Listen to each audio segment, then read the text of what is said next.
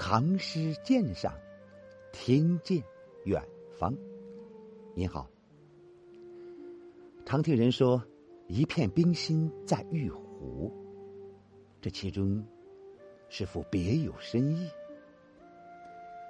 请您欣赏《芙蓉楼送辛渐》，作者王昌龄。寒雨连江夜入吴，平明送客楚山孤。洛阳亲友如相问，一片冰心在玉壶。芙蓉楼原名西北楼，遗址在润州。也就是今天江苏镇江的西北，登临可以俯瞰长江，遥望江北。这首诗大约作于开元二十九年以后。王昌龄当时为江宁城，辛渐是他的朋友。这一次，你由润州渡江，取到扬州，北上洛阳。王昌龄可能陪他从江宁到润州，然后再次分手。这诗原题共两首，第二首说到头天晚上，诗人在芙蓉楼为新建饯别；这一首写的是第二天早晨在江边离别的情景。寒雨连江夜入吴，迷蒙的烟雨笼罩着吴地江天，织成了无边无际的愁网。夜雨。增添了萧瑟的秋意，也渲染出离别的暗淡气氛。那寒意不仅弥漫在满江烟雨之中，更渗透在两个离人的心头。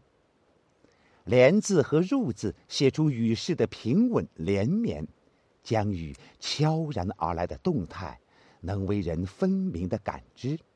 则诗人因离情萦怀而一夜未眠的情景，也自可想见。但是，这一幅水天相连、浩渺迷茫的吴江夜雨图，不也展现了一种极其高远壮阔的境界吗？中晚唐诗和婉约派宋词，往往将雨声写在窗下梧桐、檐前铁马。池中残荷等等琐屑之物上，而王昌龄却并不实写如何感知秋雨来临的细节，他只是将听觉、视觉和想象概括成连江入吴的雨势，以大片淡墨染出满纸的烟雨，这就用浩大的气魄烘托了平明送客楚山孤的。开阔意境。清晨，天色已明，新建即将登舟北归。诗人遥望江北的远山，想到行人不久便将隐没在楚山之外，孤寂之感油然而生。在辽阔的江面上。进入诗人视野的当然不只是孤寂的楚山，浩荡的江水本来是最引起别情似水的联想的，唐人由此而得到的名句也多得不可胜数。然而，王昌龄没有将别处寄予随友人远去的江水，却将离情凝注在矗立于苍茫平野的。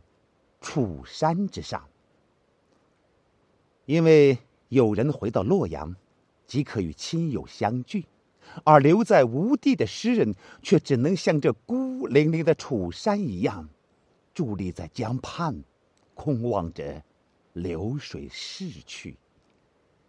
一个“孤”字，如同感情的引线，自然而然牵出了后两句临别叮咛之词。洛阳亲友如相问，一片冰心在玉壶。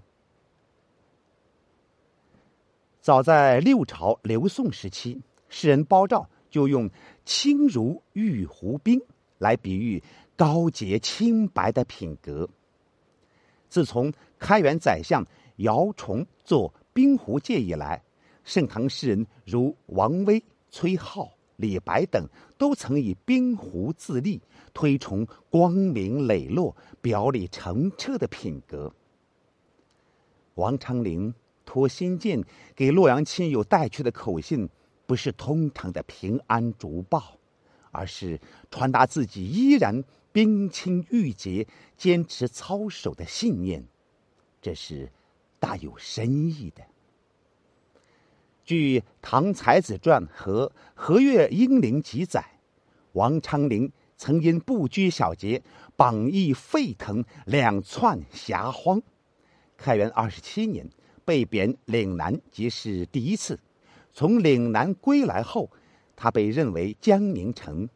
几年后，再次被贬谪到更远的龙标，可见当时他正处于众口交毁的恶劣环境之中。诗人在这里以晶莹透明的冰心玉壶自喻，正是基于他与洛阳亲友之间真正了解和相互信任。这绝不是洗刷蝉鸣的表白，而是蔑视榜义的自喻。因此。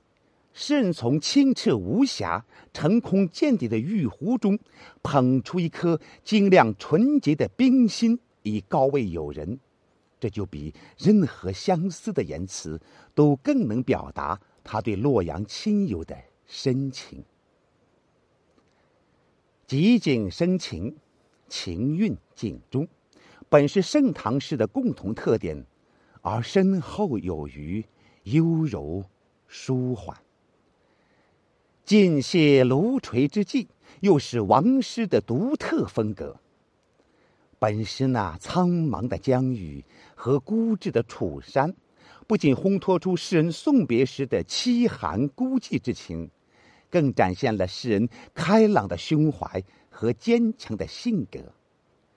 屹立在江天之中的孤山，与冰心置于玉壶的笔象之间，又形成一种有意无意的照应，令人自然联想到诗人孤介傲岸、冰清玉洁的形象，使精巧的构思和深婉的用意融化在一片清空明澈的意境之中，所以。